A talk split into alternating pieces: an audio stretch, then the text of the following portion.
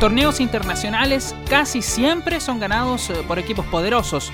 De vez en cuando pasan cosas eh, impensadas, se alinean los astros y hay alternancia. Este es el primer capítulo dedicado a los campeones imposibles de la UEFA Champions League.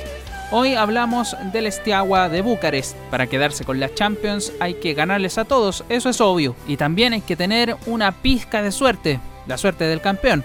Esa fortuna fue la que estuvo del lado de los rumanos. Enfrentaron al Bail de Dinamarca, al Budapest Honved de Hungría, al Kushishi de Finlandia y al Anderlecht de Bélgica. Salvo los belgas, ningún equipo poderoso. En la final se enfrentaron al Barcelona. Los culés debieron batallar con el Sparta Praga, el Porto, la Juventus y el Gotemburgo. En el Sánchez Pizjuán de Sevilla estaba la mesa servida para el Barcelona. En esa final de 1986, los hinchas blaugranas abarrotaron el estadio esperando con ansias su primera Champions, pero se fueron con las manos vacías. En un partido chato, el Esteagua de Bucarest y el Barcelona igualaron sin goles.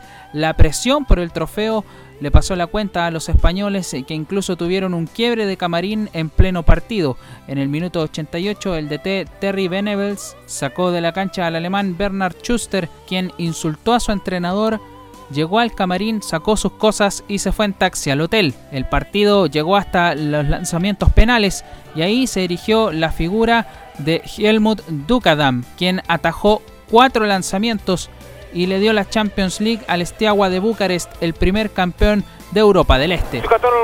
11 este de Marcos. Ducadam!